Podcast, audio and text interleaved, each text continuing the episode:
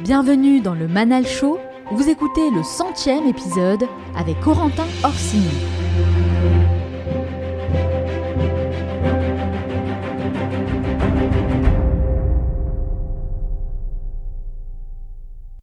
On essaye de trouver un peu des règles, mais en fait, on n'y arrive pas. Par exemple, on va se dire, ok, lui ou elle, elle a fait HEC, c'est une super école, elle va cartonner. En fait, on se rend compte que non, ça veut rien dire, elle a planté sa boîte. Et le gars d'à côté, bah en fait, il a pas fait d'études. On se dit, bah peut-être ça va être plus dur. Et bah non, finalement, il a cartonné dix fois mieux. Donc en fait, il y a aucune règle. En fait, c'est juste avoir un bon esprit, quoi. C'est juste ça. Euh, si tu as, si, si un bon esprit, je pense que les gens autour de toi te le rendront. Et s'ils te le rendent pas, c'est que c'est des cons, euh, alors barre-toi, t'as bien, as bien raison.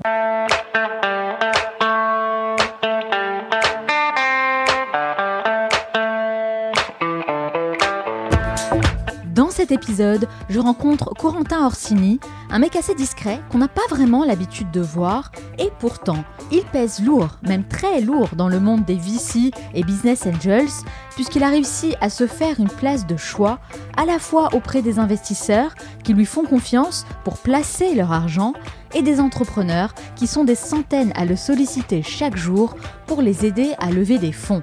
Vous allez notamment découvrir comment identifier un business qui va cartonner, la psychologie humaine qui se cache derrière les entrepreneurs à succès. Il nous explique aussi pourquoi une relation à trois est bien meilleure qu'une relation à deux et vous verrez que je ne suis pas d'accord avec lui, et Cherry on the Cake, il partage son meilleur conseil pour mettre toutes les chances de votre côté et convaincre n'importe qui d'investir dans votre projet. Ah oui, et je tiens à préciser que je ne suis pas journaliste et qu'il m'arrive très souvent de donner mon avis, alors âme sensible, s'abstenir. Cet épisode dure 50 minutes et même un peu plus, alors installez-vous confortablement avec un bon cappuccino et de délicieux cookies et bonne écoute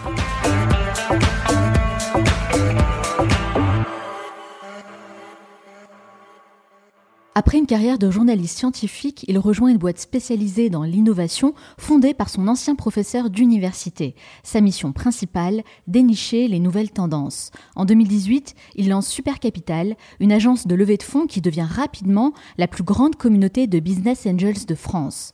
Avant ça, il cofonde First Million, puis la fondation Creative Initiative. Il a aussi coécrit le livre Créer le job de vos rêves et la vie qui va avec. Clairement, il ne fait jamais rien tout seul et sait très bien s'entourer. Et comme il le dit lui-même, pour innover, il faut être malin. On va donc voir avec lui comment il compte développer son empire à l'international.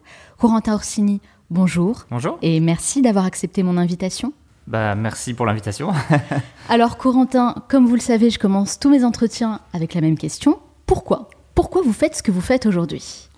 Pourquoi je fais ce que je fais aujourd'hui C'est une, bonne question. Euh, et, d'ailleurs, j'ai réfléchi un peu euh, récemment. C'est pas forcément naturel comme, question. Il faut avoir un peu de recul sur ce qu'on fait. Euh, d'abord, moi, j'aime bien jouer, j'aime bien parier. voilà, j'ai un tempérament un peu joueur. Et dans ce qu'on fait aujourd'hui, dans l'investissement en capital risque, en tout cas comme, comme on le fait nous, en early stage, dans des sociétés très jeunes, bah, forcément il y a une petite part de pari quand même, parce qu'il y en a forcément euh, certaines euh, qui vont se casser la gueule, il y en a d'autres qui vont bien mieux fonctionner, etc. Mais c'est quand même, il faut être joueur, il faut aimer, en, en tout cas, faut pas avoir peur du risque. Sinon, euh, on peut pas faire ça. Donc, parce que je suis joueur, j'aime bien parier et parce que j'adore l'innovation, j'adore la technologie depuis tout petit, enfin, depuis que j'ai 5-6 ans, euh, j'adore les ordinateurs, la technologie, le digital euh, et les innovateurs, les entrepreneurs, les gens qui. Moi, ce qui, en fait, ce qui me fascine vraiment, c'est les gens qui partent avec rien, rien du tout, from scratch, comme on dit, pas d'argent, pas de réseau, pas de rien. Ils ont une idée et ils vont au bout de cette idée, ils osent mettre quelque chose sur le marché, concrètement mettre les mains dans le cambouis, et au bout d'un moment, bah, ça se transforme en quelque chose, ça vit, et ça existe, ça a le mérite d'exister, et peut-être parfois ça devient une fusée, euh, ou que sais-je. Donc vous aimez jouer, vous aimez euh, le jeu. Est-ce que euh, ça veut dire que vous voyez votre métier, est-ce que vous faites aujourd'hui comme un jeu? Bah en fait presque, euh, ça fait pas très sérieux de dire ça, mais presque. Euh, nous, si on investit dans une boîte plutôt qu'une autre, c'est parce qu'on pense que cette boîte-là, évidemment, elle peut aller très loin, mais surtout que les hommes et les femmes qui l'ont créée, qui la dirigent, sont résilients, sont capables d'aller hyper loin, sont capables d'entraîner les gens autour d'eux, de recruter les meilleurs, euh, d'aller chercher de l'argent, etc. Et c'est ces gens-là qu'on a envie de suivre. En fait, c'est un peu comme quand on était au lycée, on voulait traîner avec les gens populaires. Bah, c'est un peu ça. C'est qu'on veut investir chez les gens les plus brillants. Et j'ai l'impression que quand même au lycée, les gens les plus populaires, c'est pas forcément les gens les plus brillants non exact, plus. Hein. Exact. c'est les Mais- sportifs. euh. Mais attention, euh, et alors là, vous avez complètement raison. Et euh, le, en fait, ça rejoint une discussion qu'on avait justement un peu avant l'émission sur le, le- les gens qui sont trop scolaires et ceux qui sont un peu justement en dehors du cadre. Ouais. Et en fait, les gens qui sont populaires, etc., euh, ils sont effectivement souvent pas très scolaires, euh, etc. Ceux qui sont très scolaires le sont un peu moins. Et finalement, euh, 10 ou 20 ans après, on se rend compte de quoi Ceux qui sont très scolaires, ils ont peut-être une carrière pas mal, mais linéaire. Ouais. Alors que ceux qui vont sortir un peu des cases, etc., euh, euh, qui vont prendre des raccourcis, des chemins de traverse, bah, eux, ils peuvent créer des trucs de dingue, quoi. Pas tous, hein, mais euh, il y en a certains qui font des succès assez étonnants. Alors Corentin, ce que j'aimerais beaucoup savoir, c'est c'était quoi votre premier job? C'est c'est une super question. Euh, mon premier job, c'était euh, d'aider mes grands-parents qui étaient ostréiculteurs sur le bassin d'Arcachon à euh, empaqueter les euh, bourriches d'huîtres. On appelle ça des bourriches, c'est des paquets d'huîtres. À Noël, avant Noël et Nouvel An, évidemment, c'est l'énorme rush. Ouais. Donc là, là, je faisais euh, des journées entières où j'empaquetais des huîtres et l'été aussi.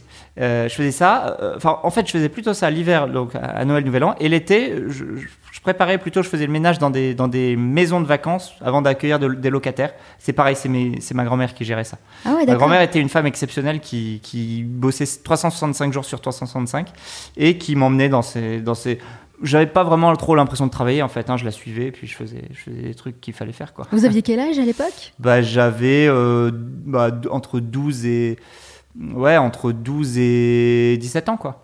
12 et 17 ans, Ouais, d'accord. Et du coup, euh, qu'est-ce que vous avez appris en préparant euh, ces bourriches d'huîtres Ouais. Ben, euh, il y a un truc que je- dont je me souviens toujours, c'est qu'elle me disait toujours, euh, il, faut que, donc elle avait un gros accent du sud-ouest, hein, ma, ma, ma grand-mère, elle me disait petit, il faut que tu serves bien le, le, le- le- la bourriche d'huîtres euh, pour que le client revienne. Ça veut dire qu'en gros, ce qu'elle disait, c'est que le mec, il a commandé trois douzaines d'huîtres, tu mets pas 36 huîtres. T'en mets 38, 39, 40, tu vois. Il est, Comme ça, il est Ah. content, il est bien servi, etc.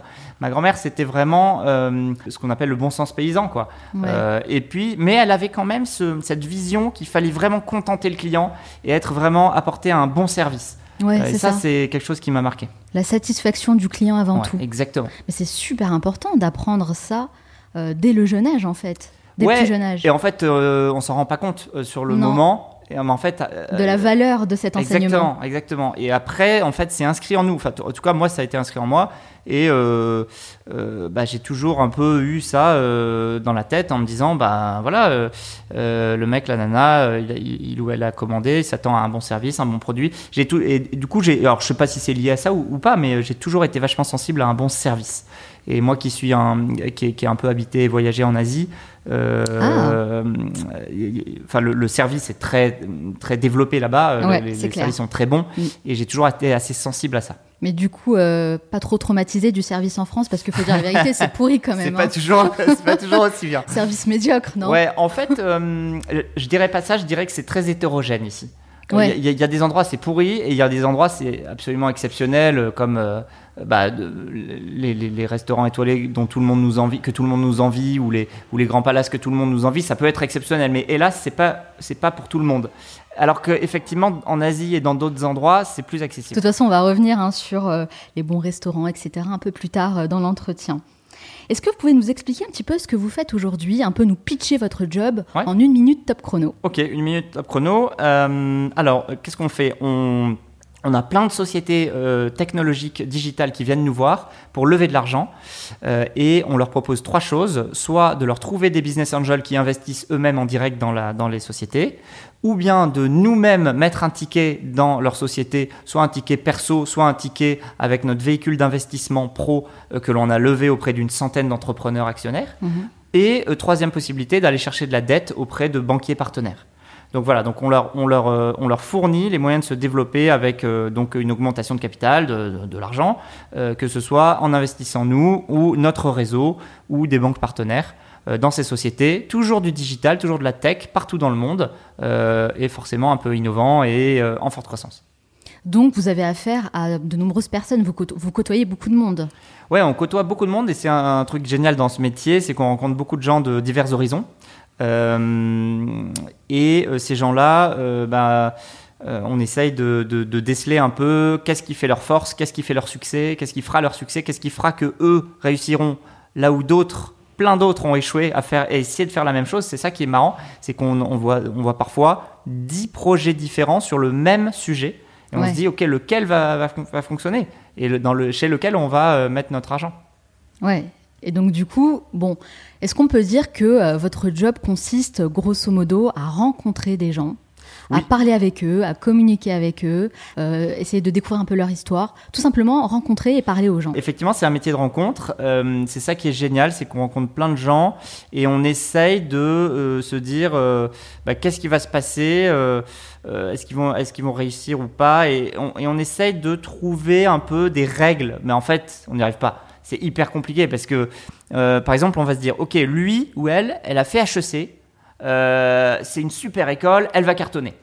Mhm. En fait, on se rend compte que non, ça veut rien dire, elle a planté sa boîte. Et le gars d'à côté, bah en fait, euh, il a fait une école beaucoup moins cotée où il n'a pas fait d'études. On se dit, bah peut-être ça va être plus dur. Et bah non, finalement, il a cartonné dix fois mieux. Donc en fait, il n'y a aucune règle. Il n'y a aucune règle. Euh, il y a beaucoup de feeling, beaucoup de feeling, et il faut être là aussi quand même au bon moment, au bon endroit. C'est-à-dire qu'un entrepreneur, peut-être que sa première boîte, elle va se planter, ça va pas trop bien marcher. La deuxième boîte, elle va peut-être un petit peu mieux marcher. Et peut-être que la troisième boîte, ce sera un succès planétaire. Et ça, on en a vu plusieurs, des, des, des gens comme ça. Euh, alors, il y a des gens qui connaissent le succès dès la première boîte, hein, ça existe aussi, mais c'est plus rare. C'est plus rare. Mais euh, en tout cas, il faut être là au bon moment, au bon endroit, parce que la personne, euh, parfois on se dit que cette personne, elle est géniale, c'est un super entrepreneur, il réussira. Mais c'est peut-être pas dans cette boîte-là. C'est peut-être dans la boîte d'après qui, qui, qui, créera, ou celle d'encore après. Donc, est-ce qu'on réinvestira la deuxième fois ou la troisième fois, alors qu'on a tout perdu la première fois? C'est un peu ça aussi le. Ouais, c'est de donner une deuxième, troisième chance à des personnes en qui vous avez confiance, ou peut-être chez qui vous flairez quelque chose en fait. Exactement. Et ça, si vous n'avez pas ça dans mon métier, je pense que vous êtes mort. Parce qu'en fait, des fois, parfois je vois des gens qui investissent dans mon milieu comme ça et qui me disent Ah non, non, cette personne-là, euh, j'ai tout perdu avec elle, euh, jamais je lui redonnerai un centime. Ok, mais comment il ou elle s'est comporté euh, Est-ce qu'il a pris ton argent, t'en as plus jamais entendu parler, il a planté la boîte? Ok, je comprends. Mhm. Est-ce, ou est-ce qu'il a fait du mieux qu'il ou elle pouvait? Il t'a tenu au courant, il t'a dit, ok, voilà les difficultés, est-ce que j'ai besoin d'aide, etc. Machin. Et là, ça n'a rien à voir. Ça n'a rien à voir parce que peut-être que c'était pas le bon moment pour, euh, pour, euh, pour son idée. Est-ce qu'on peut dire que votre job, c'est faire, de, c'est faire des déjeuners? oui, oui, oui, c'est vrai. Alors, euh, le, truc, c'est que j'aime bien ça.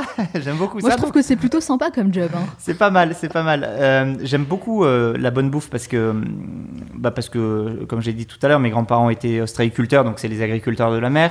Mes oncles sont pêcheurs.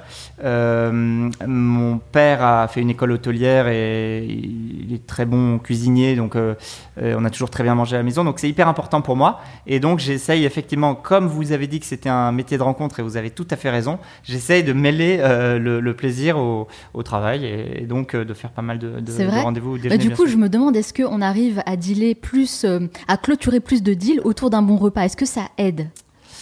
Bonne question. Je me suis jamais vraiment posé cette question. J'ai pas forcément la réponse, mais je pense que moi, ça fait partie en tout cas de ma personnalité. Ouais. parce que j'ai une valeur, j'ai la valeur d'hédonisme. Il euh, y, a des gens qui s'en foutent complètement. Euh, euh, ils, vont bosser, ils vont, vont, faire leurs activités, etc. Mais que ce soit dans un beau cadre ou un, cadre complètement pourri, sans fenêtre, sans lumière du jour, etc. Ils s'en foutent. Ouais, c'est vrai. Moi, je peux pas. Ça existe. J'ai vraiment besoin d'un super environnement bon, bah, voilà, on est, pour me motiver. On est pareil pour le coup là-dessus. je pense que moi, ça fait partie de ma personnalité, donc je, donc je pense que ça va m'aider, en tout cas, oui, à, à faire bien mon, mon job dans des bonnes conditions, et ça va peut-être mettre les gens qui sont sensibles à ça dans de bonnes conditions aussi. Maintenant, celui qui s'en fout, je pense qu'il s'en fout. Vous pensez vraiment que les gens s'en foutent? C'est toujours plus sympa quand même euh, d'échanger autour d'un bon repas. Je suis 100% d'accord, mais. Et d'ailleurs, je me demande aussi, est-ce que vous avez des adresses fétiches pour euh, des déjeuners d'affaires? Il y a un restaurant euh, fabuleux, c'est un bistrot dans lequel on mange extrêmement bien, qui s'appelle Ventre, rue de la Fontaine au Roi. Et ce resto, je le recommande vraiment chaudement parce que j'ai toujours extrêmement bien mangé. C'est un super rapport qualité-prix et puis ils ont des super bouteilles de vin. C'est quoi votre plat préféré là-bas? Euh, alors la carte change euh, tout toutes les semaines, donc c'est difficile Ah, à dire, mais, mais c'est bon euh, c'est très bon signe et c'est une carte assez courte, donc ouais ouais. Mais euh, le plat récemment que j'ai mangé chez eux, je pense que c'était c'était un, un- un- un plat à base de poulpe qui était qui était vraiment bien bien réussi. Mais mais grosso modo, vous pouvez y aller les yeux fermés, tout est bon. Ah, Ok, sympa. Bah écoutez, c'est noté. Alors, il faut savoir une chose, Corentin, c'est que moi, je, m'intéresse énormément à la psychologie humaine.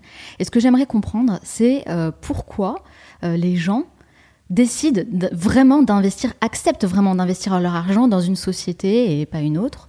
Est-ce que vous, vous avez identifié ces, ces éléments-là? Est-ce que c'est quelque chose, euh, est-ce que ce sont des, des raisons pragmatiques ou est-ce que c'est purement émotionnel? C'est un bon mix des deux. euh, c'est un bon mix des deux et ça dépend des gens. Alors il y a des gens qui aiment bien être très rassurés par tout un tas de chiffres, de business plans, euh, des choses très carrées, des choses très académiques. Et attends, et si le marché il évolue comme ça, et si machin. Bon, nous on n'est pas trop comme ça. nous on n'est pas trop comme ça. Évidemment, on regarde un peu quand même. hein. on regarde le business model. Est-ce qu'il est solide? Est-ce qu'il nous paraît cohérent? Est-ce que euh, bah, est-ce qu'il y y a- du chiffre d'affaires qui est généré? Comment Etc. Bon, évidemment, les, les choses de base. Mais on va pas demander 10 000, 10 000, euh, honnêtement, les, les business plans, on les regarde pas. On les regarde pas.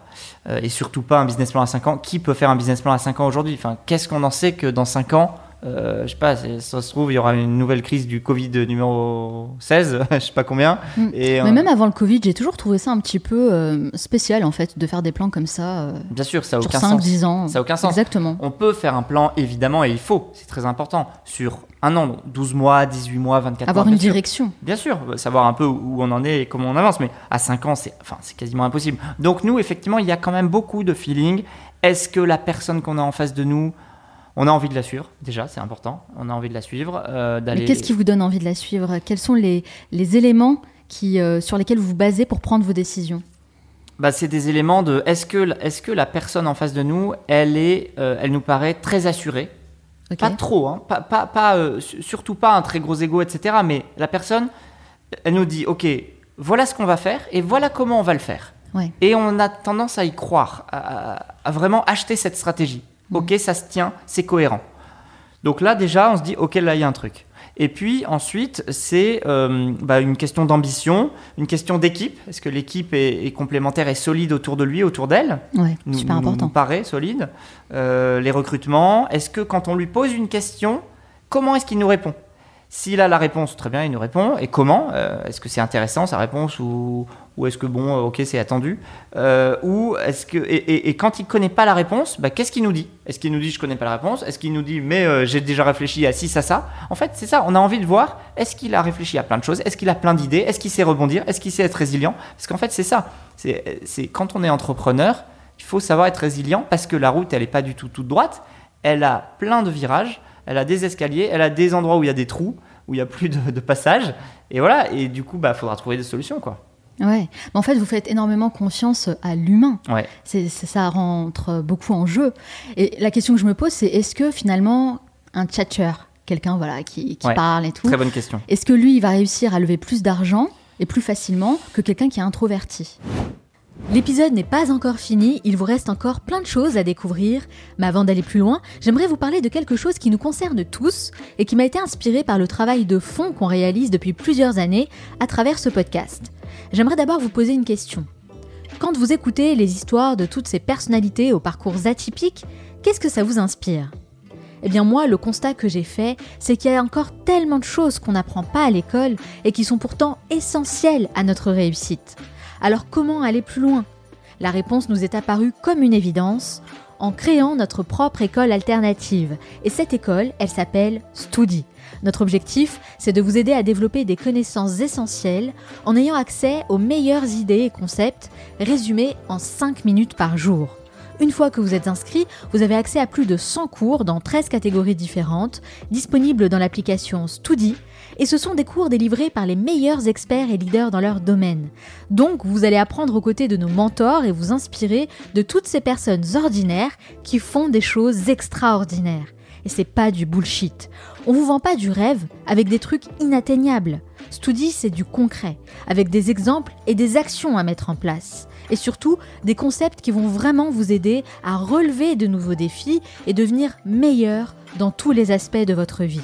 Alors si vous aussi vous partagez tout comme moi cette idée qu'il faut se donner les moyens d'apprendre toutes ces choses qu'on n'apprend pas à l'école et qui sont pourtant essentielles à notre réussite, Studi est définitivement fait pour vous. Pour recevoir vos trois premiers cours gratuits, rendez-vous sur gostudi.com et cliquez sur le petit carré jaune. Recevez vos trois premiers cours gratuits. C'est vraiment la meilleure façon de découvrir le concept et de vous faire votre propre idée. Vous trouverez toutes les informations dans la description de cet épisode. Ok, maintenant je vous laisse découvrir la suite de mon entretien. Bonne écoute La question que je me pose, c'est est-ce que finalement un tchatcher, quelqu'un voilà, qui, qui Ouais. parle et tout, Très bonne question. est-ce que lui, il va réussir à lever plus d'argent et plus facilement que quelqu'un qui est introverti? Oui, euh, plutôt oui. Plutôt oui. Plutôt oui. Mais nous, on aime bien les gens aussi. On aime bien aussi les gens euh, assez, enfin même très posés, très calmes, et qui nous expliquent leur plan très tranquillement. Et on voit bien que chaque aspect du plan a été vachement bien travaillé, euh, vachement bien réfléchi, et mais qu'en même temps, on lui dit ok, et si ça, ça se passe pas comme ça, eh ben ça se passera pas comme ça, on fera autrement, et voilà comment on fera. Mhm. Et là, on se dit, ah ouais, en fait, rien ne peut les arrêter. Ouais. Et voilà, c'est ça. En fait, on a, envie- on a envie d'investir chez des gens dont on pense que rien ne pourra les arrêter. Vous voyez, euh, je suis sûr que vous avez rencontré des gens comme ça. Vous avez des, euh, des- des- des gens euh, euh, lambda, et puis vous avez des gens. Euh, vous savez, souvent on dit euh, si la porte est fermée, rentre par la fenêtre, etc. Bah, nous, c'est un peu ça. C'est si la porte est fermée, ils vont rentrer par la fenêtre. Si, si la fenêtre est fermée, ils vont rentrer par la cheminée. Si la cheminée est fermée, ils vont faire exploser la maison. Ou, ou- ou ils creuseront un souterrain, j'en sais rien. Mais voilà. Moi, j'adore cet état d'esprit. hein. Ah. Ouais. Il y a quand même beaucoup, beaucoup de psychologie dans ce que vous faites. Comment vous avez appris à déceler tout ça? Est-ce que vous développez vos compétences, euh, vos- votre sensibilité par rapport à ça? Alors, honnêtement, c'est beaucoup d'expérience. C'est-à-dire que euh, une fois que vous entendez 100, 200, 500, 1000, 10 000 pitchs euh, de gens, au bout d'un moment, il y, a, il y a des choses quand même euh, dont vous vous rendez compte assez vite Ouais, dans le discours. ouais. Dans le discours oral, mais aussi sur le pitch deck euh, à l'écrit. Euh, on décèle des choses assez rapidement, assez, euh, assez facilement. Et puis après, oui, bah, on essaye de, de développer effectivement euh, euh, toutes ces sensibilités par nos lectures. Alors moi, ce que j'aime beaucoup lire, euh, c'est euh, les biographies et les autobiographies Ouais. à toutes les époques, Mm. Euh, parce qu'en fait, on se rend compte d'abord que bah, il n'y a pas vraiment de, une seule pattern, un seul cadre effectivement de réussite comme on disait tout à l'heure, mais on se rend compte aussi qu'il y a quand même des recettes, il y a quand même aussi des, des routes, il y, a des, il y a des façons de faire qui sont très différentes, mais en même temps, on peut apprendre d'une façon de faire A et une façon de faire B.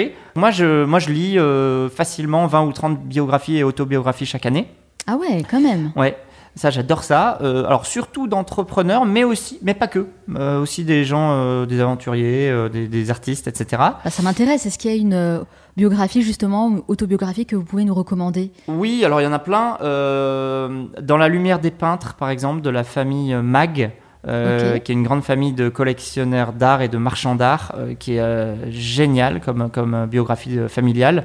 Euh, Qu'est-ce que je peux vous recommander aussi? Je suis en train de lire celle de- du, du fondateur de Salesforce qui s'appelle Marc Benioff, euh, qui, est, qui est vraiment vachement intéressante aussi.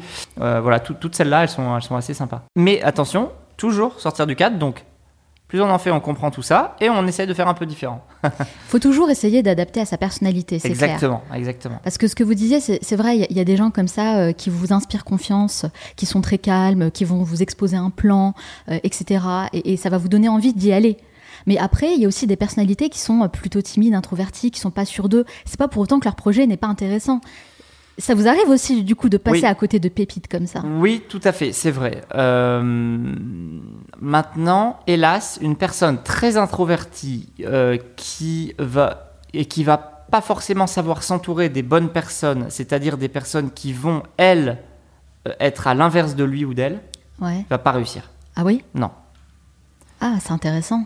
Et on revient toujours au, euh, à la- à la- à la- à- au conseil qui est de bien s'entourer et de s'entourer de gens qui ont les compé- des compétences différentes, complémentaires, euh, qui ont la même culture et la même vision que vous, mais des compétences différentes, complémentaires. Donc, euh, le conseil pour une personne introvertie, ce Ouais. serait prendre un associé, quelqu'un qui, qui pourrait justement contrebalancer. Clairement. J'ai j'ai en tête un, un- enfin, un duo d'entrepreneurs. Euh, lui est plutôt, alors pas forcément introverti ni timide, mais très, euh, assez réservé, assez calme. euh, Voilà. C'est vraiment la personne qui exécute le boulot. C'est une machine. Je l'appelle la machine. C'est vraiment, il exécute, il exécute le boulot tous les jours, etc. Et elle, son associée, elle est beaucoup plus extravertie, elle aime beaucoup plus parler, aller communiquer avec les autres, etc. etc. Ils font un, un duo extrêmement complémentaire parce qu'elle, elle va prendre la lumière, et puis elle va attirer les clients, elle va, elle va faire le marketing, etc. Et puis lui, derrière, bah, il va exécuter, il va, euh, euh, comment dire, euh, servir tous ses clients. Et ça marche super bien. D'accord. C'est hyper intéressant en fait de savoir ça. Vous, vous travaillez aussi avec un associé, Oui, on est trois associés. trois? Dans ce trio, vous êtes la personne extravertie? Euh, c'est une bonne question. Aujourd'hui, je suis peut-être un peu plus extraverti qu'introverti. Ouais. Mais ça n'a pas toujours été le cas. Et je pense qu'il y a une vingtaine d'années, c'était plutôt l'inverse. Euh, et donc notre trio. Alors d'abord, d'abord en fait, euh, une association à trois, je trouve que ça marche hyper bien. C'est vrai que- Ouais. J'ai toujours pensé que c'était hyper compliqué. C'est vrai. Ouais. Alors du coup, j'aimerais avoir votre avis là-dessus. Bah, Pourquoi en ça fonctionne? En fait, moi, je trouve que ça. alors évidemment, ça peut ne pas fonctionner, hein, mais euh, nous, ça fonctionne très bien. Et je pense, j'ai vu pas mal de trios bien fonctionner. Pourquoi? Parce qu'une relation à deux, bah, il y a toujours qu'un seul aller-retour. Il y a qu'un, euh, il y a pas qu'un seul sens, mais il y a qu'un seul chemin. Mhm. Une relation à trois, ça fait un triangle. Et on peut passer euh, du A au B, ou du A au C, ou du C au B, etc. Il y a, il y a plus, il y a plus d'interactions différentes. Euh, et euh, ouais, je trouve que ça fonctionne bien, même en termes de, même en termes de décision, parce qu'il faut forcément qu'il y en ait deux qui soient d'accord sur les trois pour, pour qu'il y ait une majorité. vous Oui. voyez Euh, alors qu'à deux, bah, chacun a le même poids à peu près. Même s'il y en a un qui a 51% de la boîte et l'autre 49%, en vrai, c'est pas loin, quoi. Donc c'est pas très. Voilà. Alors que quand on est trois et que en face de nous, en face de moi, il y a les- mes deux associés, ils sont pas d'accord avec moi, bah, en vrai, j'ai perdu. hein. Et donc c'est à moi de les convaincre et voilà. Donc ça, j'aime bien. Et aussi un truc aussi, j'aime bien aussi tordre le cou à certaines idées. Il y a plein d'investisseurs ou il y a plein d'incubateurs où il y a plein de gens qui disent ne jamais investir dans un solo founder. Un solo founder, c'est une, une boîte créée par une seule boîte. Ouais, ok les gars, regardez Mark Zuckerberg, il est tout seul, euh, vous voyez le carton que c'est. Une boîte créée par une seule personne. Ouais, Ouais. ouais. Euh, une boîte créée par une seule personne, bah si, ça peut cartonner. Regardez euh, Mark Zuckerberg, Facebook, mais regardez plein d'autres, plein, plein, Mais est-ce que. Mark Zuckerberg est vraiment une personne? C'est la question. Très On peut se poser question. la question. Non, mais en vrai, il y en a plein, il y en a plein, plein d'autres. Et même pas, bon, là, c'est l'exemple extrême, c'est le truc énorme. Ouais. Mais même une petite boîte euh, qui cartonne de 10, 20, 30 personnes, euh, créée par une seule personne, on en connaît plein. Après, Mark Zuckerberg, c'est un bon exemple parce que, ok, il, il était seul, enfin, entre guillemets, quand il a lancé Facebook. Et, Ouais. et puis j'ai l'impression que c'est quelqu'un d'introverti. hein. Ouais, ouais, clairement. Donc là, Ouais, pour le coup, ouais, euh, il rentre pas vraiment dans le profil que vous nous avez dressé tout à l'heure? Non, c'est vrai, mais euh, je pense qu'il, j'imagine, euh, vu son succès, qu'il a dû extrêmement Extrêmement bien, bien s'entourer euh, dès le départ, Mm. extrêmement bien. Bon, évidemment de très bons investisseurs, mais aussi dans son équipe. Je ne connais pas l'équipe de départ de Facebook, mais j'imagine qu'il avait des gens brillants autour de lui.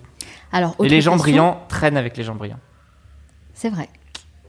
Faire attention avec qui on traîne. Autre question.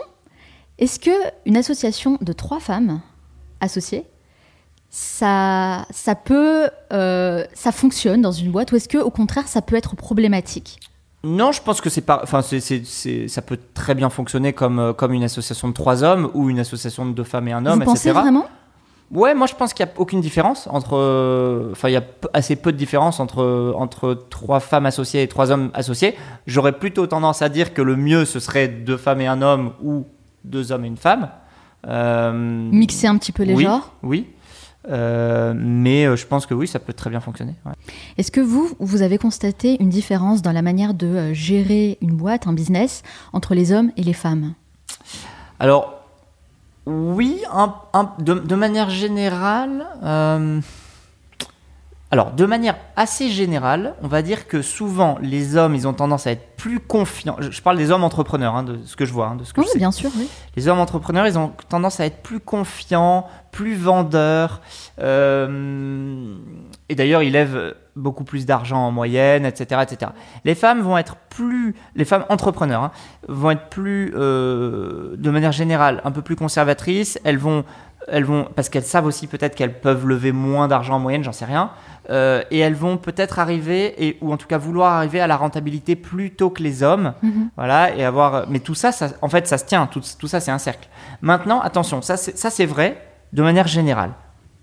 Maintenant, moi, ce que je vois depuis très peu de temps, 2-3 ans, c'est beaucoup de femmes entrepreneurs qui ont pris les codes des hommes entrepreneurs et qui défoncent tout.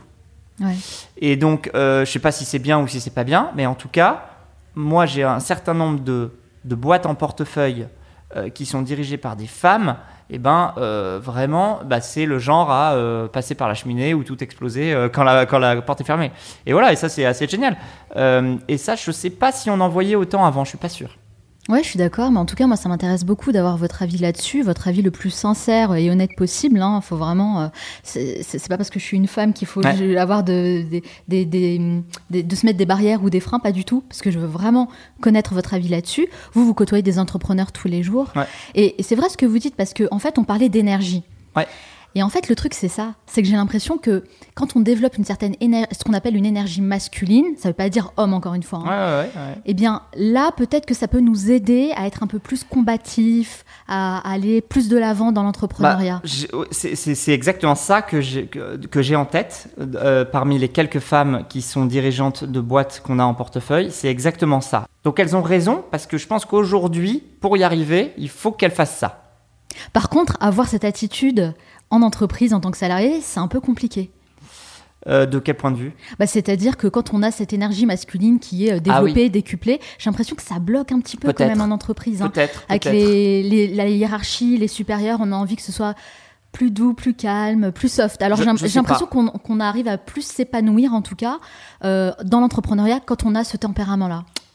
Ça, c'est sûr. Quand on a ce tempérament-là, c'est clair et net que l'entrepreneuriat, je pense que c'est la voie royale parce que bah, c'est l'endroit où, où on va, qui va nous permettre de nous exprimer. De- Je vous dis tout ça parce que je me base sur mon expérience personnelle, Ouais, hein, ouais, ouais. clairement. Non, mais c'est clair. Enfin, moi, je suis d'accord. Après, il y a de rares exceptions où des gens arrivent dans des très grandes organisations à créer leur, leur euh, comment dire, leur bulle, créer leur passage, créer leur boîte dans la boîte. Vous voyez ce que je veux dire ouais. Et ça, et, et ça, franchement, je suis admiratif de ces gens-là parce que c'est pas si simple hein, dans les grandes euh, organisations. Souvent, on est, on Mm. est un peu cloisonné, on est dans une case, etc. Et il y a des gens qui arrivent vachement bien à se frayer un chemin là-dedans jusqu'au sommet de la boîte ou, ou pas au sommet d'ailleurs où ils font ce qu'ils veulent dans la boîte, etc. Ouais. Et c'est- bah, chapeau. Enfin, moi, je sais pas faire. Alors, on va parler d'un phénomène que j'ai constaté. C'est la nouvelle génération qui n'est pas du tout prête à accepter les conditions de travail de nos parents, voire même de ma génération à moi. Je l'ai constaté notamment en échangeant avec différents chefs d'entreprise qui ont vraiment du mal à garder leurs jeunes recrues. Et je vais vous donner un exemple, puisque récemment, je parlais avec une amie euh, qui travaille dans un cabinet euh, de recrutement à Huntington Beach en Californie, et qui me disait, Oh my God, c'est l'enfer. On a du mal en fait à garder les jeunes salariés. En fait, ils viennent, euh, ils travaillent peut-être quelques semaines, voire quelques jours dans une boîte, et ils partent sans rien dire. euh, voilà, ils se, ils se barrent vraiment sans rien dire, et c'est un vrai fléau. Euh, donc finalement, ce qu'on peut constater, c'est que payer convenablement les gens, c'est plus suffisant en réalité pour garder les jeunes employés. Est-ce que vous, vous confirmez ce phénomène-là? Est-ce que c'est quelque chose que vous constatez? Il y a- avant, il y avait une trop grande séparation entre la vie privée et la vie pro. Je pense que ce que les jeunes générations aujourd'hui n'acceptent plus ou ne veulent plus accepter, C'est quoi? c'est bah, c'est cette dichotomie, c'est- euh, euh, de, de 8h à 19h, euh, je suis quelqu'un d'autre, et le soir, quand je reviens chez moi, je dois être euh, moi-même. Ils veulent être eux-mêmes tout le temps, et je pense qu'ils ont raison. Donc en fait, nous, on accepte les gens comme ils sont.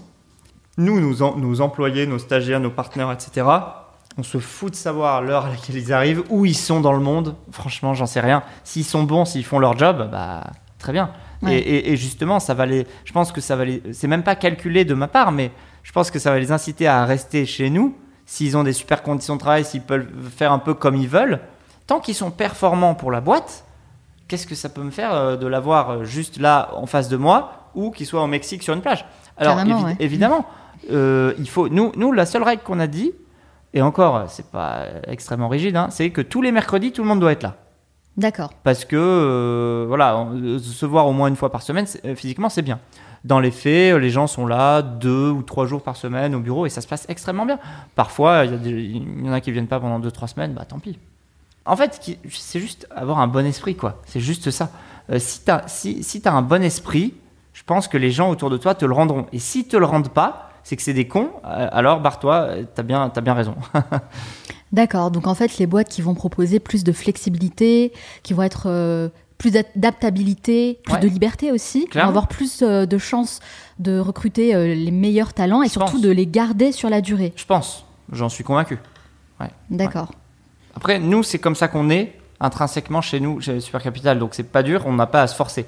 Je pense qu'il y a plein de grosses boîtes qui doivent se forcer pour faire ça. Il y en a qui vont y arriver, il y en a qui vont pas y arriver. Euh, on verra, mais je pense que ouais, c'est un gros trend. C'est un gros trend. J'aimerais beaucoup savoir quel est l'aspect de votre métier que les gens ne connaissent pas ou que qu'ils ne soupçonneraient même pas. Je pense qu'à chaque fois qu'on a des, des nouveaux, des nouveaux stagiaires, des nouveaux employés, des nouveaux partenaires qui viennent, qui nous rejoignent, ils soupçonnent pas à quel point on reçoit des dossiers. Un nombre de dossiers hallucinant. Ah oui hallucinant, Combien à peu près? Vous avez Bah là, ça- là, on en a commencé à parler depuis une heure. Ouais. Je pense qu'on a reçu deux, trois dossiers. Ah ouais, d'accord. Et ça, c'est tout le temps, jour et nuit, toute l'année. Voilà. Et donc ça, en fait, c'est faut le vivre pour le comprendre. Et au bout d'un moment, en fait, euh, humainement, on, on, on peut pas. euh, c'est difficile d'absorber tout ce flot, donc on doit filtrer vachement. Bah, J'imagine. Bah, du coup, si vous filtrez beaucoup, euh, vous acceptez combien de pourcentage euh, de ces dossiers que vous recevez Ouais. par semaine À peu, euh, les chiffres, c'est à peu près euh, dans les 1, 1 à 2 Ah ouais, Ouais, d'accord. Dans les 1 à 2 Donc en fait, euh, sur 100% de dossiers reçus, on va euh, en regarder. euh, Enfin, on va regarder les 100%, bien sûr. On va regarder les, les 100% de dossiers. Et sur ces 100 dossiers, ben, il y en a peut-être euh, 30 à 40 avec lesquels on, on va faire une visio avec les fondateurs, où on, va, où on va rencontrer les fondateurs, 30 à 40. Et sur ces 30 à 40, il va en rester peut-être une, ouais, une petite dizaine qui vont vraiment nous intéresser. Et sur cette petite dizaine, ouais, effectivement, il y en a deux, trois qu'on va, deux, trois dans lesquels soit on va investir, soit qu'on va intermédier avec nos business angels. Donc c'est, on est à 2, 3, ouais, 2, 3%. Ouais, un, entonnoir. Exactement. Il ouais, faut ouais. vraiment savoir se démarquer. Ouais, et puis euh, ce qui est marrant, c'est qu'au tout début, quand on commence dans ce milieu-là, euh, on reçoit, euh, je sais pas, 5-6 dossiers dans le mois. Et on a l'impression de, bah, de voir pas mal de dossiers. En fait, on voit rien, du- rien du marché. Même nous qui recevons des centaines de dossiers par mois, on voit juste une petite partie du marché au niveau mondial. On voit une partie assez importante au niveau français, c'est vrai aujourd'hui, parce que bah, sur leur listage, on est assez connu. Mm. Mais au niveau mondial, on, on voit que dalle. Allez, est-ce que vous pouvez nous donner euh, un ou deux conseils euh, pour les personnes qui nous écoutent et qui aimeraient justement lever des fonds, éventuellement vous contacter, vous, quelqu'un d'autre, mais voilà, qui vous éclusez, oh là là, mais il y a tellement de dossiers, comment je vais faire pour me démarquer? C'est quoi votre, euh, votre conseil? Euh, il faut vraiment mettre toutes les chances de son côté, mais vraiment toutes les chances de son côté. Ça veut dire quoi? Ça veut dire qu'il faut pas lésiner sur la qualité. Il faut être qualitatif dans tout ce qu'on fait, c'est-à-dire ce qu'on appelle le, le- le pitch deck, la présentation de ce qu'on fait. Il Ouais. faut que ce soit très qualitatif sur la forme, visuellement, Hmm. sur le fond évidemment, euh, qu'on comprenne ce que vous faites en moins d'une minute, que je comprenne les chiffres, l'équipe, et que, et que ça me donne envie d'en savoir plus et ça me fasse un effet waouh. C'est pas juste mettre euh, sur des PowerPoint qu'est-ce que je fais, voilà comment je le fais et tout. Ouais, c'est boring. Ouais. J'ai pas envie de m'ennuyer. Mm. J'ai envie de regarder ça et j'ai envie de dire waouh, ça c'est le prochain LinkedIn, la prochaine licorne, le prochain Google, j'en sais rien. Et, et- et évidemment, bah, je veux rencontrer ces gens-là. En fait, c'est même pas je veux investir, je veux gagner de l'argent. Oui, bien sûr. Mais ça, t- tout le monde. Ouais.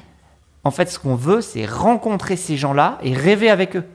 Et si je reçois un dossier qui me fait rêver, là, je me dis, ah ouais, j'ai envie de la rencontrer. J'ai envie de le rencontrer. Et à côté, le dossier euh, un peu lambda, bah, pff, ouais, j'en ai 300 d'autres à côté, quoi. Donc, euh, pff, tant pis. Ouais, c'est ça, c'est vous cherchez l'effet waouh, c'est normal. Je pense qu'on est tous comme ça en réalité.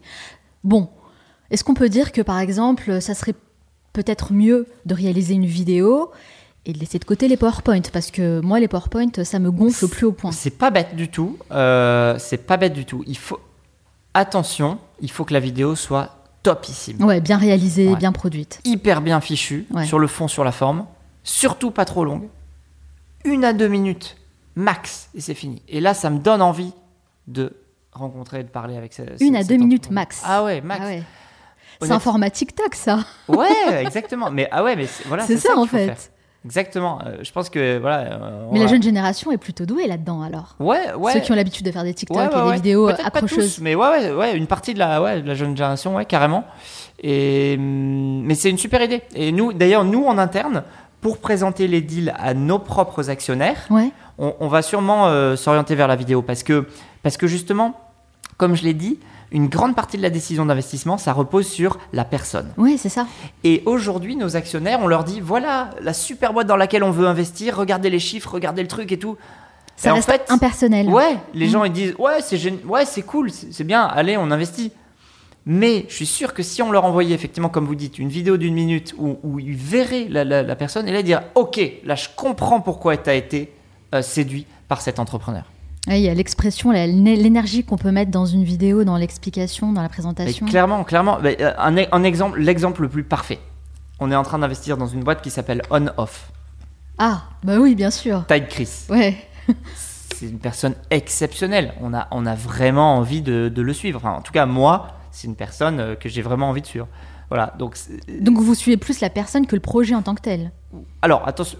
Alors oui, mais, Mais- ça veut- attention, ça veut pas dire que On-Off c'est pas une belle boîte. Oui, bien Je- sûr, je, je évidemment. pense qu'On-Off c'est un une super idée, un super projet. Ça cartonne, ça marche très bien. Et en plus de ça, c'est porté par une personne exceptionnelle. Ouais, c'est ça. Donc, j'ai- j'ai- enfin, j'ai aucun doute. J'ai aucun doute. C'est, je- euh, quand on l'a, vu, on lui a parlé. Pff, Notre décision, elle était prise en 3 minutes, je pense. Ah oui, d'accord. Il vrai. était hyper convaincant alors. Ouais, ouais, ouais. Alors dites-moi, Corentin, euh, vous touchez combien de pourcentage sur les deals? Est-ce que euh, vous prenez euh, 30% comme euh, Apple sur les applications sur l'Apple Store? J'aimerais bien. C'est énorme. J'aimerais bien. Euh, com- donc, comment ça marche dans notre, dans notre job, dans notre univers? Alors, Ouais. nous, en fait, on, grosso modo, il y a deux chiffres qu'il faut retenir. Nous, on prend 5% de commission sur les deals que l'on ne fait pas nous-mêmes, c'est- c'est-à-dire dans lesquels on n'investit pas nous-mêmes, dans, dans lesquels on, on présente des investisseurs à la société. Là, on prend 5% de commission, que ce soit un investisseur privé, un investisseur public, une banque, peu importe. Ok. Ça, c'est notre business model. Et ensuite, sur la partie où on investit avec nos fonds, nos véhicules d'investissement, là, non seulement, effectivement, on prend notre petite commission de 5%, mais surtout, c'est là que, que notre métier est très intéressant à long terme, c'est qu'on prend ce qu'on appelle le fameux carried, carried interest. Et le fameux carried interest, partout dans le monde, il est de 20%. Ça Est-ce que dire vous pouvez expliquer ce que Ouais. c'est pour les personnes qui savent pas donc on, a- on va dire qu'on a mis 100 000 euros. Ces 100 000 euros, ils se sont transformés en 1 million d'euros. Eh bien nous, les managers du fonds, on prend notre caride de 20% là-dessus. Ça veut dire Ok. que 20% euh, d'une plus-value de 900 000 euros, 1 million moins 100 000, euh, ça fait euh, bah, 180 000 euros. Donc on prend 20% de toutes les plus-values que l'on fait générer pour nos actionnaires. Euh, Il faut qu'on sélectionne les meilleurs deals euh, pour que, un, les- nos investisseurs, les investisseurs gagnent de l'argent et puissent réinvestir, et deux, que les entrepreneurs qui ont levé de l'argent eux-mêmes s'enrichissent et deviennent à leur tour des, in- des investisseurs. Et Ouais. là, c'est magnifique parce que c'est le cercle vertueux pour nous. Vous, dans tout ça, à titre personnel, euh, vous arrivez à générer combien en termes de revenus mensuels? Combien vous touchez par mois alors, euh, quand vous dites vous, c'est dans l'équipe Vous, ou Corentin Moi, personnellement ouais. Moi, personnellement, j'arrive à générer un revenu assez important euh, qui, est supérieur à, qui est supérieur à 100 000 euros par an. D'accord. C'est quelque chose que vous étiez fixé, vous, à la base Non, pas, pas plus que ça. J'avais pas, j'avais pas vraiment fixé d'objectifs chiffrés. C'est euh, vrai, même si vous maniez l'argent comme ça au quotidien, il n'y a non, pas forcément d'objectif. euh, Non, j'avais pas fixé d'obje- Et, d'ailleurs, c'est pas fini. J'espère euh, gagner un jour dix fois ça. Ouais, je, je vous le souhaite. Non, c'était pas, c'est pas un objectif. Maintenant, ça va avec le niveau d'ambition qu'on se fixe. Ouais. Euh, ça va aussi avec euh, la, la- comment, la valeur qu'on apporte et la, et la différence aussi qu'on a sur le marché. Parce que euh, je pense que nous, aujourd'hui, on a une approche assez originale sur le marché. C'est-à-dire de faire des, des petits deals et d'en faire plein. Alors que dans notre marché, il y a beaucoup d'investisseurs qui aiment bien faire des gros deals et en faire peu dans l'année. Ouais. Et donc, C'est deux façons de faire totalement différentes. voilà, exactement. Et nous, je pense qu'on a trouvé bien notre positionnement là-dessus, sur faire plein de deals, euh, petits deals.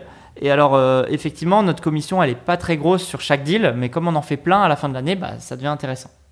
Et est-ce que vous, encore une fois à titre personnel, vous investissez votre argent sur ces 100 000 euh, annuels? Alors, euh, oui, je- oui j'inv- j'investis une bonne partie de, de mon argent. En Dans fait, quoi, par exemple? Vous pouvez me euh, donner des exemples? À titre perso, j'investis à peu près 100 000 euros par an. Alors, la moitié en crowdfunding immobilier Ah, d'accord. et l'autre moitié dans des, euh, dans des sociétés tech euh, digitales. Ouais, D'accord. près 100 000. euh, voilà, en fait, j'investis à partir de ma, de ma société. Enfin, ma société perso, ma holding perso. Et voilà, donc une partie, je me, je me, verse en rémunération et puis l'autre partie, je l'investis. Grosso modo, si on, si on doit résumer, c'est une connaissance qui m'avait dit ça et j'ai bien aimé. Et finalement, c'est un peu ce que j'applique aujourd'hui. Ouais, c'est quoi que grosso modo, euh, sur 100 euh, euros que je rentre en, en, chiffre d'affaires ou en revenu, enfin peu importe, sur ces 100 euros, il y a un tiers que je vais prendre pour vivre, il y a un tiers que je vais investir et il y a un tiers que je vais garder pour euh, euh, soit épargner, soit payer des impôts. Enfin, voilà. Ouais, ouais c'est une bonne méthode, c'est un bon plan financier. Je pense que c'est important justement de, de le connaître ouais. et de l'appliquer surtout. Exactement. et, je, pense qu'aujourd'hui, je, je l'applique.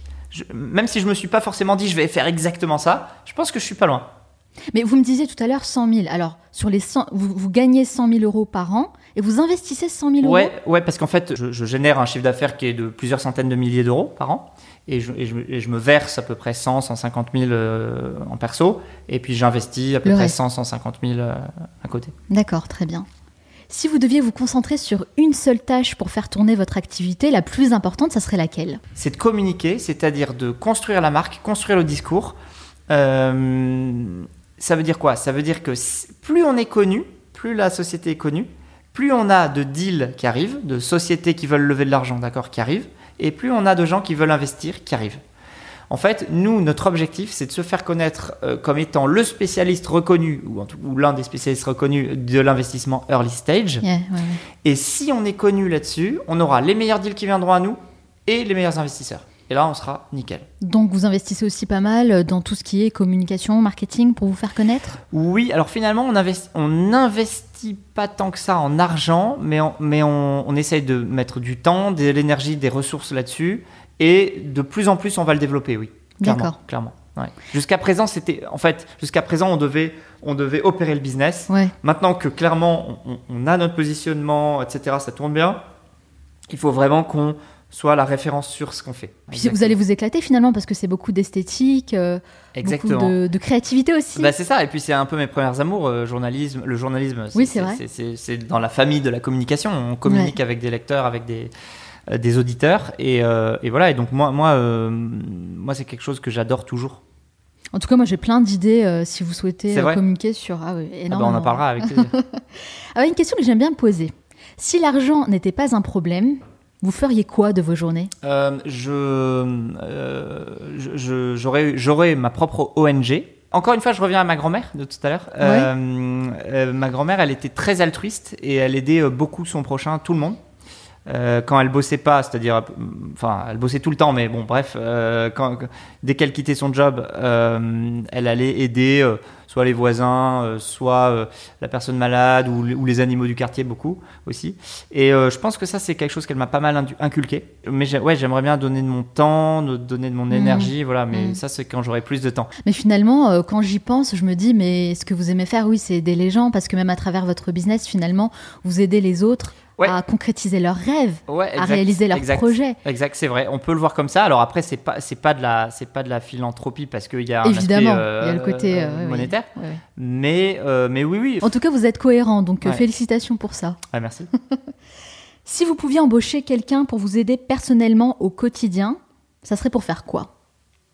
Ah, c'est une bonne question aussi. Il y a plein de bonnes questions en fait, c'est tout ce qui est micro-tâches. Aller, euh, euh, aller poster des lettres au courrier, euh, aller chercher les courses au drive. Mhm. Enfin voilà, je, cite des choses comme ça qui, qui, me passent un peu par la tête, mais toutes ces micro-tâches qui, en fait, mises bout à bout, à la fin de la journée, m'ont pris énormément de temps et d'énergie.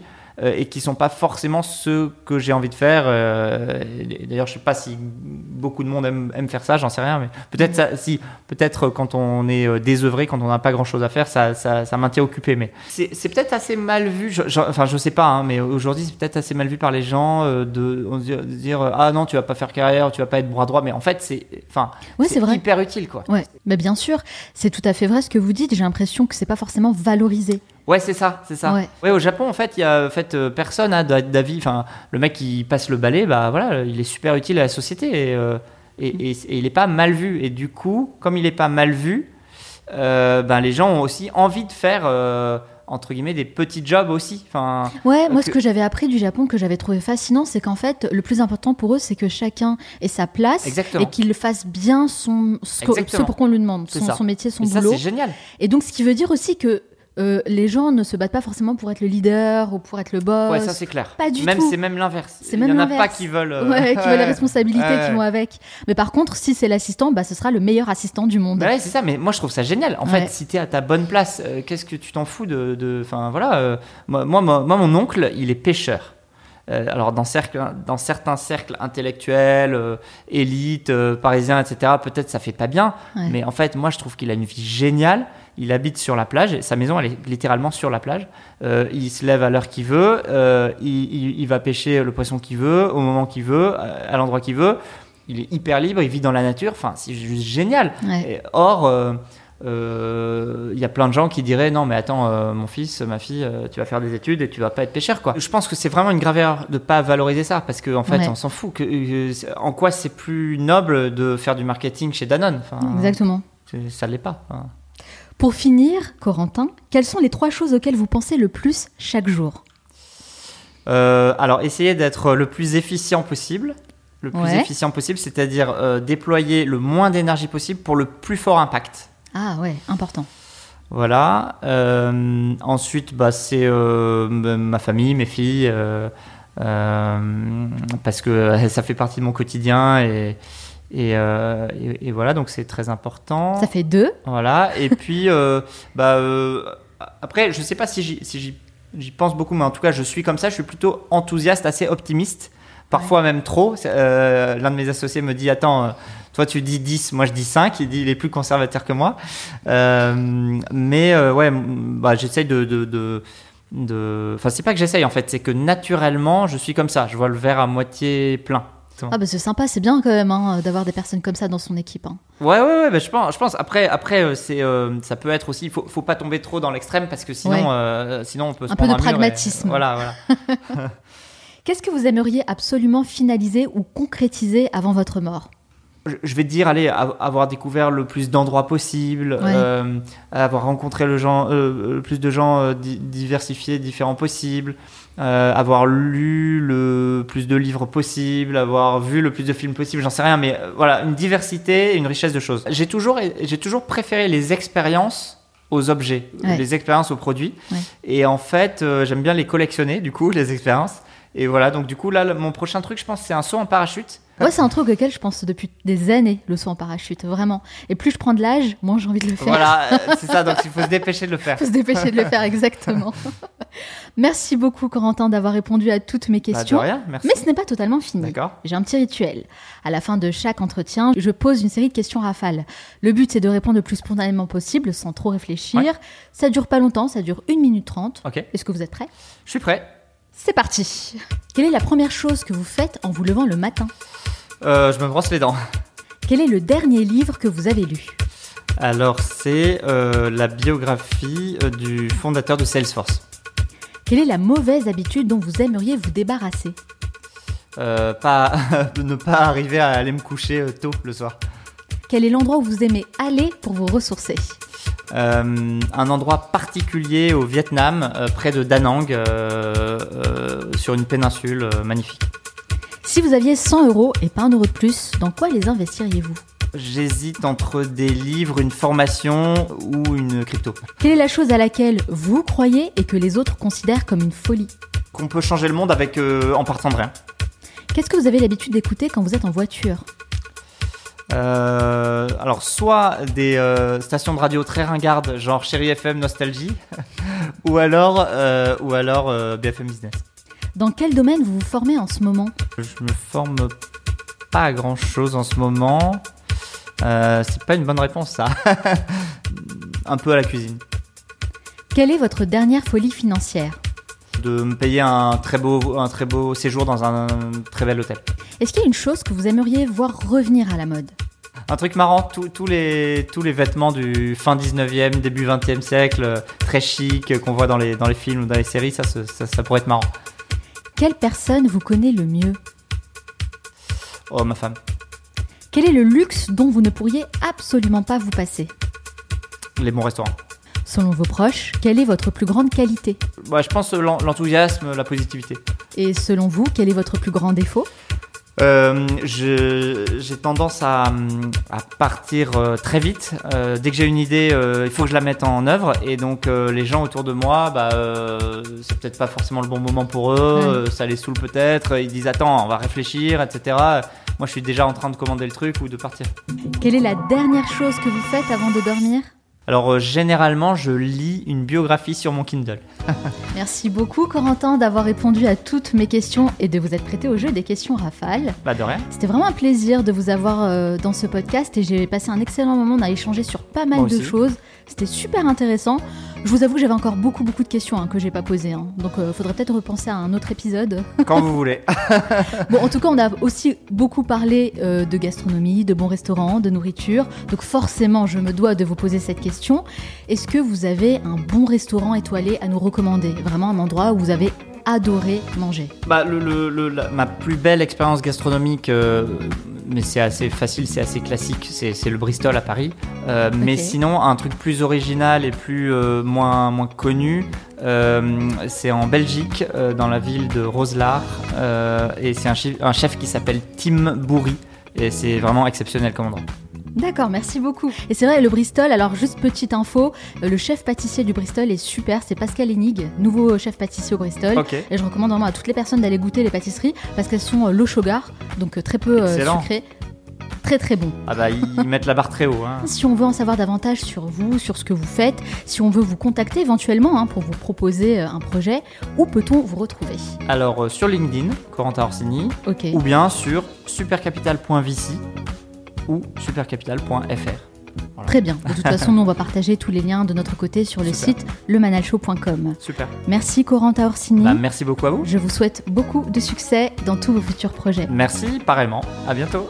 Si vous avez aimé cet épisode, pensez bien à laisser 5 étoiles sur Apple Podcast, qui est la référence pour le classement des podcasts, ou de vous abonner sur la plateforme que vous êtes en train d'utiliser, parce que je sais que vous êtes nombreux sur Spotify, Deezer et bien d'autres, alors je compte sur vous. Dernière chose et pas des moindres, pour celles et ceux qui souhaitent rejoindre notre cercle privé, vous pouvez vous abonner gratuitement en allant sur le manalshow.com et en me laissant votre meilleure adresse mail pour recevoir mes prochains emails privés. C'est un rendez-vous hebdomadaire que je vous donne tous les vendredis pour partager mes meilleures recommandations et découvertes de la semaine. Alors abonnez-vous dès maintenant pour ne pas rater le prochain numéro. Merci de m'avoir écouté jusqu'au bout. Nous, on se retrouve très bientôt pour un nouvel épisode. Ciao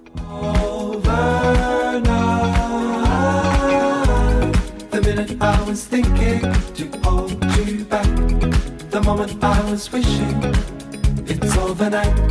The minute I was thinking to hold you back, the moment I was wishing it's overnight. The minute I was thinking to hold you back, the moment I was wishing it's overnight.